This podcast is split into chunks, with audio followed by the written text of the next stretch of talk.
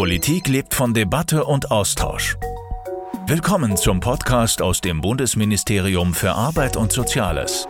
Hier trifft Minister Hubertus Heil Gäste aus Politik und Gesellschaft zum Arbeitsgespräch. Wenn man mit einem Bänderriss auf Krücken ins Büro kommt, dann kann man sich ziemlich sicher sein, dass die Kollegen eine gute Besserung wünschen. Vielleicht noch einen Kaffee kochen und noch ein paar Kekse besorgen. Sie können die Verletzung sehen und das löst zumindest bei den meisten Mitgefühl aus. Wenn man sich mit einer Depression oder einem anderen seelischen Problem zur Arbeit schleppt, so es denn überhaupt möglich ist, dann werden sie in der Regel auf jede Menge Unsicherheit stoßen, meistens gepaart mit Unwissen. Man sieht Menschen eine psychische Krankheit nicht unbedingt an und für die Umgebung sind solche Personen schwer einzusortieren. Manche wirken einfach nur traurig, andere meiden den Kontakt zu Kolleginnen und wirken verschlossen.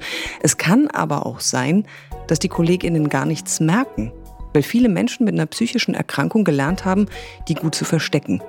Fast 18 Millionen Menschen in Deutschland sind von psychischen Erkrankungen betroffen. Und die Wahrscheinlichkeit, dass Sie jemanden kennen, der davon betroffen ist, ist damit ziemlich hoch. Und die Palette der Erkrankung vielfältig. Das reicht von Angststörung bis hin zu schweren Depressionen. 2018 waren psychische Erkrankungen die Ursache für fast jeden zweiten Neuzugang bei der Erwerbsminderungsrente. Das Thema ruft nach einem Arbeitsgespräch. Und zu diesem ist Bundesarbeitsminister Hubertus Heil bei uns und Viktoria Müller, auch bekannt als Viktoria van Violence, Autorin, Moderatorin und selbst durch eine Depression gegangen. Mein Name ist Anja Heide und wir haben dieses Gespräch im Dezember aufgezeichnet. Frau Müller, Ihr erstes Buch hieß meine Freundin die Depression. Ehrlich gesagt, ich habe Depression bisher nicht so richtig als Freundin wahrgenommen und wenn ja, dann doch als ziemlich garstige, oder? Tatsächlich äh, eine berechtigte Frage und auch häufige Frage, die ich bekomme, warum der Buchtitel mit etwas Positivem wie Freundschaft assoziiert wird. Und für mich besteht eine gute Freundschaft auch aus Kritik. Also auch mal, ich sage mal, äh, die Nase wirklich äh, in die Scheiße drücken, also wirklich mal ran ans Problem. Und ähm, deswegen, das war die Depression auf jeden Fall für mich. Also sie hat das, dafür gesorgt, dass ich mich damit mal mit mir selbst beschäftigen musste. Und das erwarte ich auch von Freunden. Deswegen am Ende war das Outcome positiv. Was hat denn die Erkrankung bei Ihnen ausgelöst? Es sind ja meistens mehrere Faktoren. Es ist ja selten einer, dann ist der Grund meistens ein anderer als der Anlass. Also was war es bei Ihnen? Es ist sehr schwierig zu fassen, denn ähm, es gibt ja viele verschiedene Ursachen für eine depressive oder für eine Depressionserkrankung. Und bei mir war das eher so, dass es kleine Tröpfchen waren, die irgendwann das Fass zum Überlaufen gebracht haben. Und das sind so Tröpfchen, die wir alle kennen. Also da übergeht man sich an der Stelle mal selbst, dann sagt man irgendwas zu, was man eigentlich nicht will. Und ähm, irgendwann kann man einfach nicht mehr. Also auch so das klassische Burnout, was ja auch am Ende häufig nur ein Synonym ist für eine Depression. Und so war das auch bei mir. Also es gab jetzt nicht den einen Grund. Es gab vielleicht den einen Auslöser, den einen Tropfen, der das fast zum Überlaufen gebracht hat. Aber am Ende war das ein Potpourri an vielen Dingen, die da zusammengekommen sind. Wenn Sie sagen, Burnout ist ein Synonym, ist es eigentlich fast eine Verniedlichung, oder? Ja, das ist ja auch die Kritik, die häufig kommt. Das Burnout ist ja gesellschaftlich sehr akzeptiert. Das bedeutet ja, man hat mal gebrannt für irgendwas man, und dann ist man ausgebrannt, weil man sich so verausgabt hat für die Arbeit oder äh, ne, man hat viel geleistet. Und bei der Depression ist eigentlich eher das Gegenteil. Also das wirkt immer sehr negativ, so als würde man nichts hinbekommen und als wäre man auch irgendwie ja niemand. Und Deswegen ist es schon auch ein Synonym, denn häufig ist ein Burnout nichts anderes als eine Depression. Herr Heil, kennen Sie das auch, so aus eigener Erfahrung oder aus dem Umfeld? Ja, ich kenne Menschen aus dem politischen Bereich, die irgendwann depressiv geworden sind. Ich kenne auch Menschen, die irgendwann auch einen Burnout hatten, die es richtig aus der Bahn geworfen hat. Ich kenne es auch aus dem Familienkreis. Also nicht nur, weil es statistisch wahrscheinlich ist, dass man bei 80 Millionen Menschen irgendjemanden kennt, der zu den 18 Millionen gehört. Ich persönlich habe auch mal dunkle Gedanken, aber ich habe bisher das Glück gehabt, möglicherweise, dass das bei mir nicht zu einer ernsthaften Erkrankung geführt hat. Aber es kann jeden treffen, davon bin ich fest überzeugt. Im Vergleich zu 2004 hat sich die Zahl der Arbeitsunfähigkeitstage wegen psychischer Erkrankungen ja fast verdoppelt. Haben Sie eine Ahnung, was die Gründe dafür sind? Ja, die sind, wie es immer so schön heißt, sehr vielfältig. Aber dem Grunde nach kann man schon sagen, dass viele Menschen erleben, dass die Welt sich schneller dreht, dass der Alltag durch bestimmte Entwicklungen auch in der Arbeitswelt anstrengender geworden ist. Das Interessante ist, dass die Erkrankungen aus körperlicher Arbeit über Jahrzehnte eher weniger geworden ist. Arbeitsunfälle, sich kaputt arbeiten, weil die Arbeitswelt sich auch verändert hat, aber die Zahl der psychischen Erkrankungen auch am Arbeitsplatz durch Arbeitsverdichtung, durch schnellere Entwicklung zumindest mal getriggert werden. Es gibt aber auch in der Statistik ein paar Gründe, warum das jetzt mehr auffällt. Durchaus auch positive, weil es eine höhere Akzeptanz gibt, auch über die Themen zu reden. Weil ähm, der einfache Satz, ich habe Rücken und die psychischen Ursachen nicht berücksichtigend, vielleicht heute mehr in Zusammenhänge gestellt ist. Also es wird öfter darüber geredet, aber es ist auch so, dass im Teil im Wandel von Gesellschaft und Arbeit auch zum Beispiel durch neue Rollenbilder, ähm, auch im Geschlechterverhältnis, Menschen äh, hin und wieder erleben, dass sie im Alltag auch aus der Bahn geworfen werden. Frau Müller, wie ist denn das gerade, wenn man auf Ihre Generation blickt, die dieses 24-7, also jeden Tag rund um die Uhr verfügbar sein, ja gar nicht anders kennen? Sind wir alle überfordert?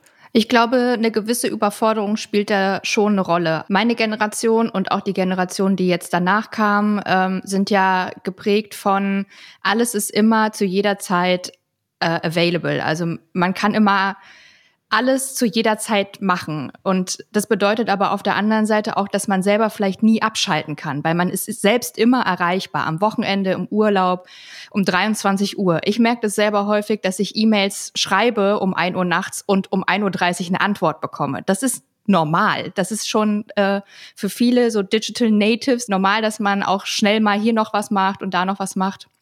Hinzu kommt, dass der Druck steigt. Also die Erwartungshaltung auch ähm, an jüngere Leute ist sehr hoch. Früher hat ein Hauptschulabschluss noch was gegolten. Also man muss schon den Bachelor haben, am besten den Master mit 25. Meine Cousine äh, ist 25, die fängt jetzt an zu promovieren. Also das ist ja ganz anders als noch vor 30 Jahren. Also da hat sich ja auch das zum Beispiel das ähm, Schulsystem verändert und auch die Anforderungen, die gestellt werden an junge Leute. Im besten Fall spricht man fünf Fremdsprachen, war nach der Schule im Ausland und ja, wie gesagt, promoviert mit 25. Und das hinterlässt ja auch was. Das kann ja nicht jeder. Und das ist natürlich enormer Stress. Und wenn man in so einer Welt lebt und dann zugibt, dass man vielleicht nicht stark genug ist, das durchzuhalten, ähm, was passiert dann? Wie reagieren dann die Freunde und die Familie, wenn man sich offenbart und sagt, ich habe eine psychische Erkrankung? Also, das kann ich natürlich nicht für alle beantworten, die sich da offenbaren. Bei mir war das ähm, ganz witzig in Anführungszeichen, denn ähm, als ich mich damals offenbart habe, hat es einen Dominoeffekt ausgelöst, denn plötzlich habe ich mitbekommen, dass mein halbes Umfeld davon betroffen ist und keiner hat sich getraut, untereinander darüber zu sprechen. Das ging so weit, dass selbst meine beste Freundin mich mich irgendwann angerufen hat abends spät und meinte, du, ich muss dir was sagen, mir geht's ganz genauso, mir geht's total schlecht. Und das ist natürlich auch schockierend. Das war für mich auch der Grund, warum ich das später öffentlich gemacht habe, weil ich das Gefühl habe, dass eben diese Schwäche zeigen, in Anführungszeichen, in einer Gesellschaft, die oder auch in einer Generation, die von Motiven wie jung sein, äh, attraktiv sein, sportlich, erfolgreich und so geprägt ist, dass solche Dinge da nichts verloren haben. Und das denke ich, ist auch ziemlich fatal. Warum ist psychische Gesundheit so stigmatisiert, obwohl sie mit fast 18 Millionen Betroffenen heilt, ich habe es vorhin gerade gesagt, die an psychischen Erkrankungen leiden, eigentlich eine riesen Herausforderung. Es trifft halt so viele Menschen und es kann auch jederzeit jeden treffen, Sie haben es gesagt. Mein Eindruck, dass es auch da eine Mischung ist, also zum Teil aus Unkenntnis, also zum Beispiel aus der Frage, woher kommt das? Das Unbekannte ignoriert man gerne. Es gibt ja Menschen, die haben durchaus eine erbliche Disposition, andere haben psychische Probleme, weil sie früh traumatisiert wurden durch Gewalterfahrungen oder bei den Drucksituationen das Ganze äh, triggert. Also es ist wahrscheinlich die Angst, wenn man es eingesteht, von außen hin in eine Schublade gesteckt zu werden ähm, oder an die Seite gepackt zu werden. Und zweitens, wenn man psychisch erkrankt ist und das eingestehen will, dann hat man ja erstmal eine Situation, in der es einem nicht leicht fällt. Es geht einem ja nicht gut. Und dann muss man noch die, die Kraft haben, das sich selbst und anderen auch aktiv zu sagen. Und diese Mischung aus Stigmatisierung und auch der Kraft, die man ja dann zusätzlich in einer schwierigen seelischen Notsituation braucht, sich selbst das mal klar zu machen, dass man da echt ein handfestes Problem hat und auch auszusprechen, um dann Hilfe zu suchen. Deshalb ist es ganz wichtig, dass wir zum einen weiter enttabuisieren und da hilft Frau Müller ganz kräftig, gerade auch durch ihr Buch, aber auch durch die Tatsache, dass sie den Mut hat, öffentlich so darüber zu berichten. Und dann erlebt man das, was Sie eben beschrieben haben, nämlich dass andere sagen, ja, mir auch. Und das andere ist einfach, äh, um Menschen und Hilfsangebote auch zusammenzubringen. Und eine Erfahrung ist ja, je früher man wirklich auch an Hilfe kommt, desto leichter fällt es eigentlich auch, das Ganze zu überwinden. Also es gibt eine Fülle von Gründen, offener darüber zu reden. Für mich ist wichtig, dass wir darüber offen reden, um Menschen ihrer Not zu helfen oder sie aus der Not zu holen oder im besten Falle auch Mechanismen zu finden, um psychische Erkrankungen, wo immer es geht, vorzubeugen. Ähm, durch andere Arten der Organisation, durch frühzeitige Hilfsangebote, durch Prävention. Der Modebegriff dafür ist jetzt, um resilienter zu werden als Gesellschaft und als Individuum, also widerstandsfähiger. Psychische Erkrankungen werden ja von denjenigen, die das selber noch nie erlebt haben. Gerade bei der Depression ist immer dieses Gefühl, das kann man dann einfach irgendwie abstellen. Wie erklärt man denen, was Depression und Angstzustände wirklich für diejenigen bedeuten, die darunter leiden? Ich finde das schwierig, weil ich denke auch als empathischer Mensch muss ich ja nicht wissen, wie sich ein Darmkrebs anfühlt, um zu wissen, dass der Darmkrebs schwer ist oder dass es eine schwierige und schlimme Erkrankung ist. Also ich muss niemandem erklären, wie sich das anfühlt, auch wenn es natürlich Leute gibt, die sind neugierig und fragen auch nach. Ähm, dann macht man es auch bereitwillig. Aber Ziel sollte es ja eigentlich sein, anzuerkennen, äh, dass die WHO anerkannt hat, dass es eine Erkrankung, eine Diagnose. Depression gibt es wirklich. Äh, in vielen Fällen kann man sogar auch tatsächlich körperlich äh, Dinge feststellen, also äh, sei es jetzt im Gehirn oder auch, dass es Symptome gibt und so weiter. Ähm, und das sollte eigentlich auch schon reichen. Herr Heil, unsere Welt äh, hat sich in den vergangenen Jahren massiv verändert. Und jetzt während der Corona-Pandemie gab es dann auch gleich noch den Feldversuch 24-7 Mobile und Homeoffice. Wie kann ein Arbeitgeber, eine Arbeitgeberin sowas abfedern? Zum einen muss man auch da erstmal für ein Bewusstsein sorgen. Äh, wir haben ja den Grundsatz, dass Arbeit nicht krank machen soll. Und deshalb sind Arbeitsschutzgesetze entstanden. Äh, übrigens auch das Arbeitszeitgesetz. So ein bisschen aus der Mode gekommen, aber dass irgendwann mal Feierabend ist, weil Menschen Kraft brauchen und sich nicht kaputt buckeln sollen. Und nicht mehr nachts um eins Mails schreiben? Genau, da, da sind wir jetzt aber in der modernen Welt angekommen. Also das Arbeitszeitgesetz ist nach dem Ersten Weltkrieg, der Acht-Stunden-Tag mal entstanden. Acht Stunden Arbeiten, acht Stunden schlafen, acht Stunden Freizeit war der Grundsatz. Das ist schon längst nicht mehr so. Wir haben Gott sei Dank immer noch ein Arbeitszeitgesetz. Einige finden das zu bürokratisch und unflexibel. In einigen Bereichen wird es auch nicht eingehalten. Aber unser Gesellschaftsbild kann ja nicht der allverfügbare Mensch sein, sondern es muss auch Grenzen haben, es müssen auch Grenzen gezogen werden. Aus Arbeitgebersicht ist es, glaube ich, wichtig, dass man erstmal sich der Sachen bewusst wird und im äh, Arbeitsschutz gibt es dafür einen sehr technischen Begriff. Es geht um die sogenannte Bef Gefährdungsbeurteilung. Also bei den körperlichen Gefährdungen in der Arbeitswelt muss ein Arbeitgeber je nach Arbeitsplatz einschätzen, welche Risiken für körperliche ähm, Schäden da sind. Das soll auch für mögliche psychische Risiken in der Arbeitswelt sein.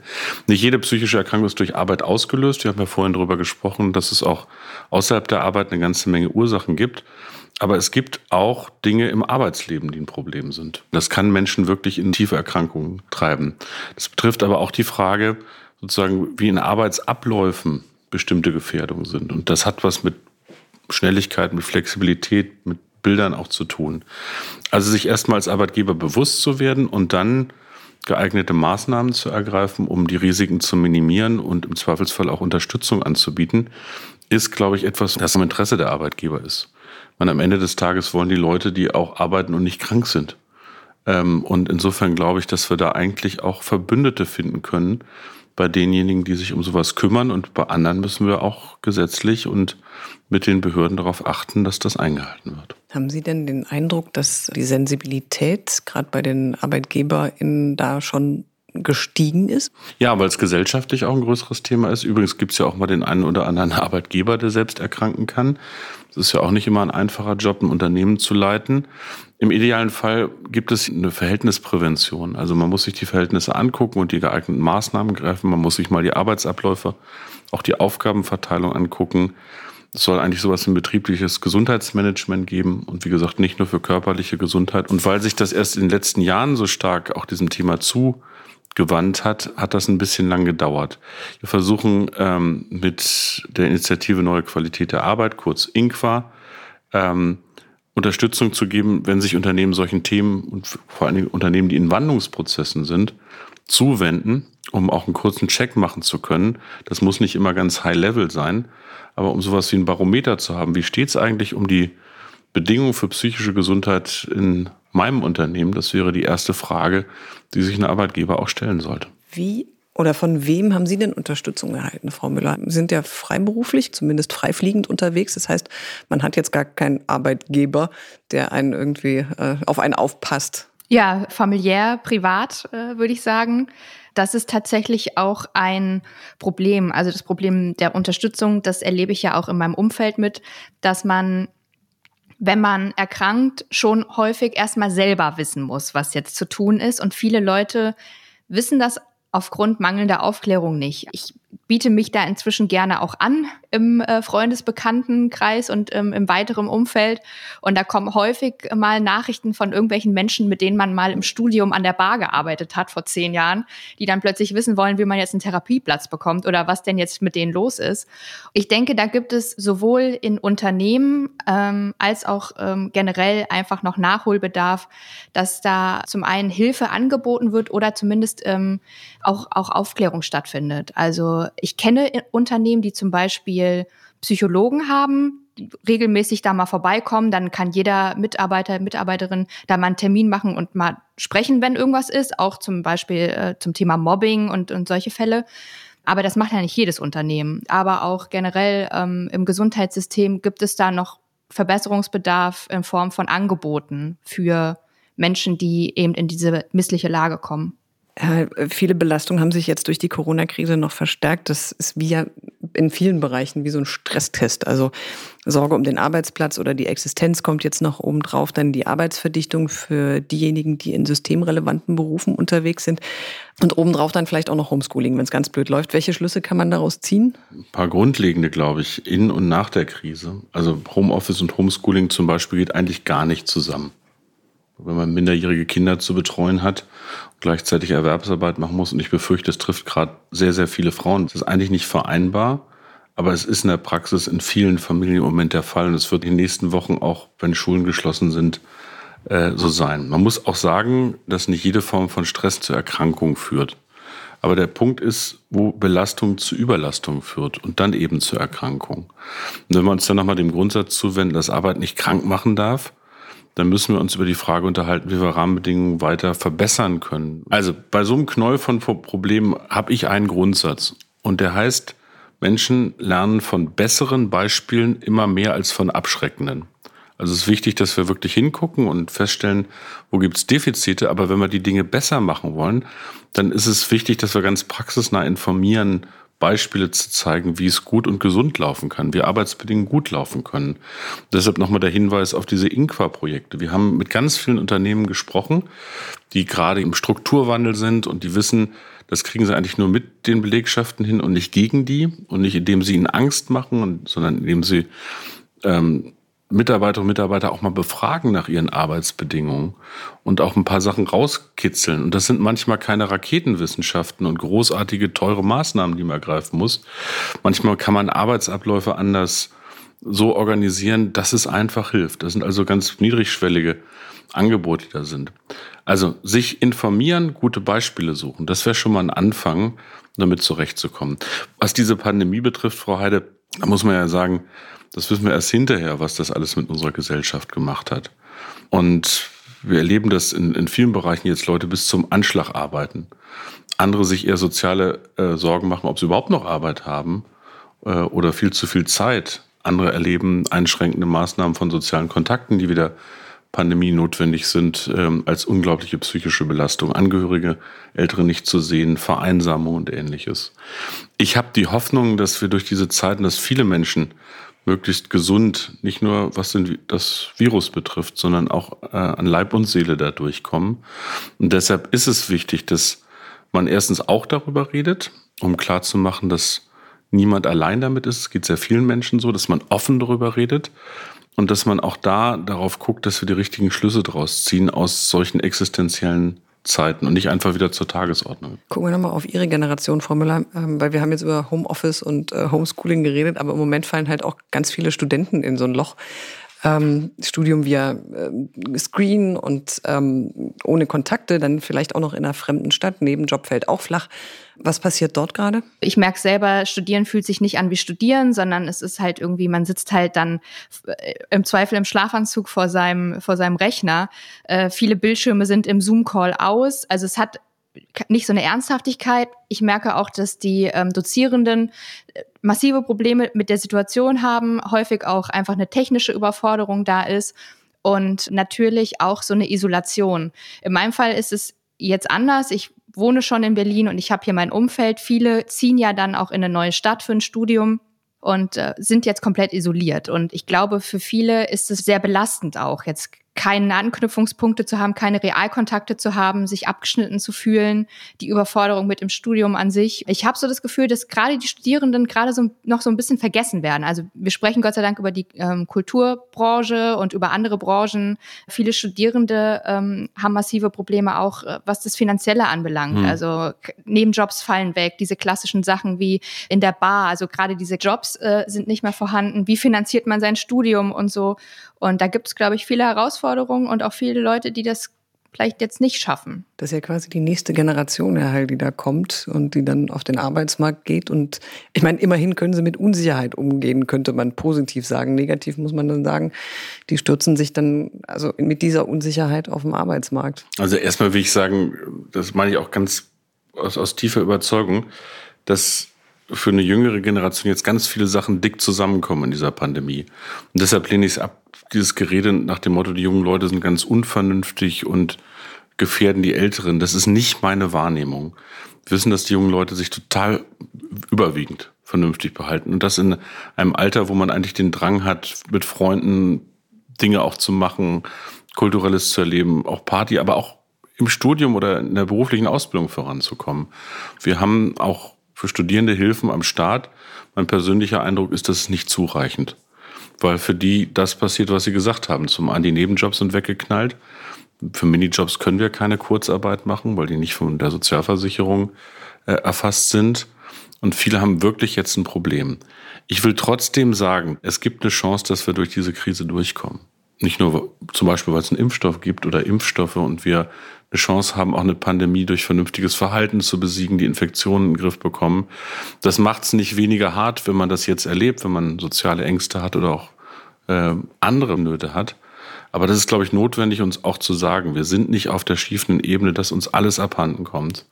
Und ich weiß, dass es im Einzelfall auch nicht hilft, aber im Vergleich zu, glaube ich, allen anderen Ländern auf der Welt versuchen wir schon als Gesellschaft und als Staat ziemlich viel auf die Beine zu stellen, auch mit dem Sozialstaat, dass wir da durchkommen. Ich denke jetzt mal, das ist eine Pandemie. Wir haben auch Länder, in denen es kaum Hilfen gibt, die wir an den Staat bringen können. Aber ich will nicht bestreiten, dass es für viele verdammt hart ist, für viele Jüngere und dass es auch noch Schutzlücken gibt, die die Politik in diesen Zeiten schließen muss. Hier schließt sich so ein ganz kleines bisschen der Kreis. Ich komme nochmal zu dieser garstigen Freundin zurück, die einem dann halt auch mal die Wahrheit ins Gesicht sagt. Ähm, Corona sagt uns gerade so ein bisschen die Wahrheit ins Gesicht. Und vielleicht gehen wir aus dieser Krise ja auch ähm, mit ganz neuen ähm, Skills, also mit ganz neuen Möglichkeiten raus, weil wir was dazugelernt haben, weil wir gewachsen sind. Also wenn Sie was Positives finden müssten, also was kann man denn positiv aus so einer Geschichte mitnehmen, auch für sich selbst? Ich kann da vielleicht für mich persönlich sprechen und auch für die Leute in meinem Umfeld. Und ich kann schon sagen, auch in dem Hinblick auf unser Thema ist es so, dass wir uns alle entschleunigen müssen gerade. Also zwar haben viele Leute mit Kindern, ich habe jetzt keine Kinder, da ist es natürlich noch mal was anderes, aber viele Menschen müssen sich entschleunigen und müssen überlegen, okay, wie, wie gestalte ich meine Freizeit? Weil ich kann ja jetzt nicht ins Kino, ins Theater, ins Schwimmbad und so weiter gehen. Und das hat jetzt bei mir persönlich und den Leuten in meinem Umfeld dazu geführt, dass man noch mal ganz sich ganz neu entdecken kann. Also ähm, klingt jetzt ein bisschen esoterisch, aber äh, ich habe dann zum Beispiel angefangen, ähm, mich auszuleben, Sachen, die ich schon immer mal machen wollte und die ja auch eine Art Ausgleich sind. Also das macht mir Spaß und ich merke auch, ah, okay, das bringt mich irgendwie runter, wenn ich das mache und das werde ich, das nehme ich auch mit. Also das ist ja nach nach dieser Krise immer noch da. Ich würde gerne auch noch mal ganz kurz ähm, äh, äh, darauf eingehen, was Herr Heil gerade gesagt hat. Ich, ich denke auch, dass wir ähm, schon auch äh, in der komfortableren Situation sind. Also alle, allesamt irgendwie, äh, Einzelschicksale ausgenommen natürlich. Dennoch ist es so, dass man auch das Individuum sehen muss. Also mhm. wir als Gesellschaft, finde ich, machen es schon sehr gut.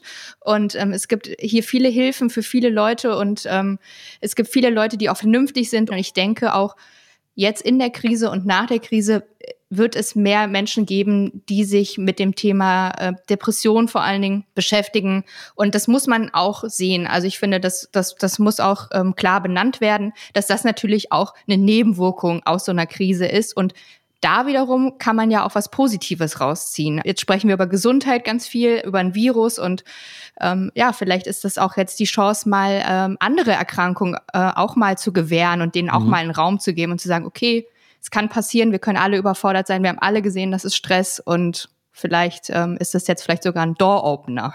Ich stimme zu, dass wir wahrscheinlich die, die individuellen psychischen Langzeitschäden, die jetzt auch entstehen, erst viel später äh, auch begreifen. Aber Sie haben es vorhin gesagt, Frau Heide, das ist noch schöner als dieses Bild mit dem Brennglas, was wir zwischendurch immer hatten. Corona ist wie ein Brennglas. Wir sehen, was vorher nicht in Ordnung war und was auch funktioniert in solchen Ausnahmezeiten. Sondern ich finde den Satz, Corona sagt uns die Wahrheit über vieles in unserer Gesellschaft. Ein ziemlich gutes Bild. Aber eine Frage ist offen. Und das betrifft individuelles Leben und das betrifft auch unsere Gesellschaft. Nämlich, welche Konsequenzen ziehen wir dem Grunde danach? Und wenn wir offen sind, das ist im Moment offen. Also wird unsere Gesellschaft eigentlich nach Corona solidarischer sein oder halten wir mehr zusammen? Es ist beides möglich. Es kann eine Polarisierung der Gesellschaft geben und es kann auch dazu führen, dass wir die richtigen Schlüsse aus meiner Sicht ziehen.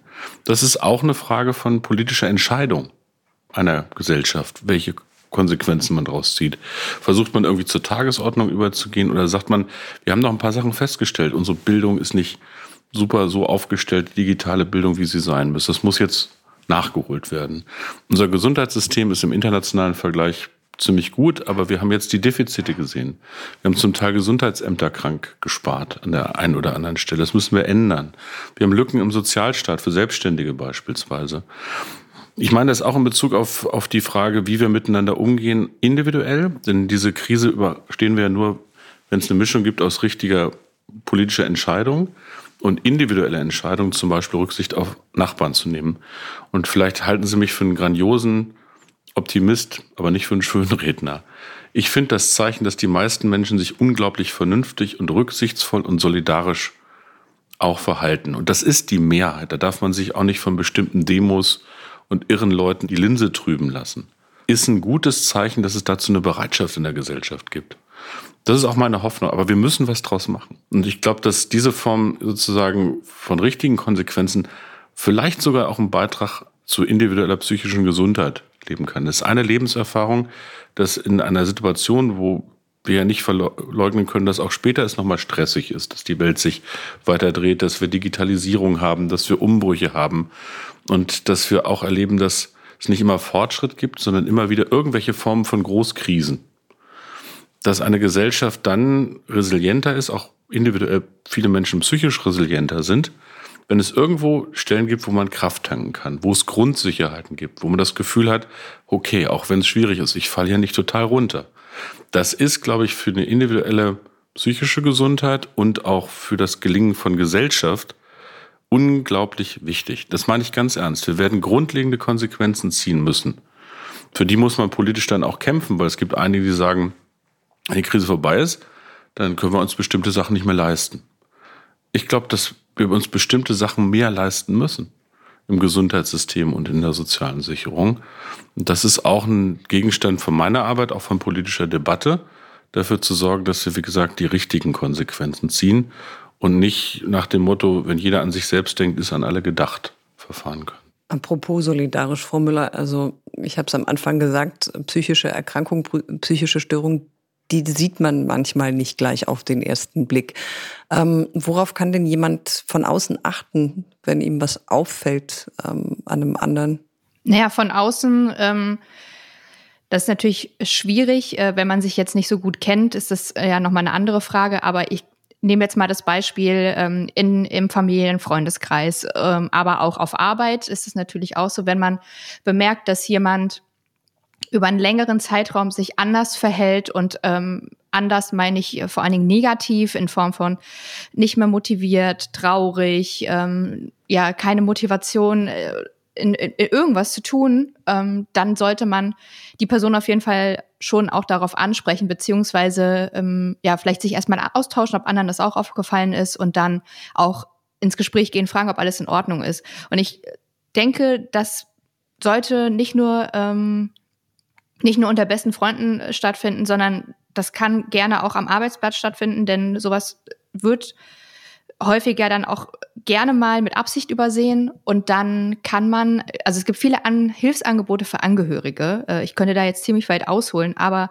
man sollte auf jeden Fall jetzt sich nicht selbst dafür verantwortlich fühlen, dieses Problem dann zu lösen, sondern wirklich auch zu überlegen, was ist das Problem? Ähm, kann man sich da professionelle Hilfe suchen und dann gegebenenfalls als Angehöriger ähm, ja, Hilfsangebote in Anspruch nehmen, äh, Hilfe ähm, suchen, gegebenenfalls anders intervenieren, ins Krankenhaus fahren, wenn es ganz schlimm ist zum Beispiel, ähm, aber auf jeden Fall nicht weggucken. Also wenn einem irgendwie was auffällt, sollte man schon ähm, aktiv werden und nicht sich denken, naja, schon okay. Und da gibt es ja auch bestimmte Zeiträume. Ähm, also wenn jetzt jemand mal eine Woche schlecht drauf ist oder nach einer Trennung oder nach einer verpatzten Prüfung irgendwie drei Tage schlechte Laune hat, muss man sich jetzt noch keine Sorgen machen. Aber wenn das wirklich so über zwei Wochen, äh, sich vier Wochen hinzieht, dann sollte man schon mal fragen, ob man äh, da irgendwie helfen zur Seite stehen kann. Herr Heil, drei Ministerien haben jetzt die offensive psychische Gesundheit ins Leben gerufen. Was kann, was soll die ändern? Vielleicht auch kurzfristig? Also drei Ministerien, das ist genauer gesagt das Arbeitsministerium, das Gesundheitsministerium und das äh, Familien- und Frauen- und Jugendministerium, also Spahn, Giffey und ich, haben gesagt, wir müssen uns zusammentun. Das ist nicht eine Frage eines Politikbereichs. Und drei Ministerien haben drei Ziele. Das erste haben wir am Anfang diskutiert, das Thema erstmal aus der Tabu-Ecke weiterholen. Ähm, dafür machen ganz, ganz viele mit also Institutionen, aber auch Personen, um öffentlich aufzuklären, damit Menschen sich öffnen. Das Zweite ist, daraus zu korrespondierend, bestehende Hilfsangebote besser bekannt zu machen. Und das Dritte ist, Prävention und Hilfsangebote zu verbessern.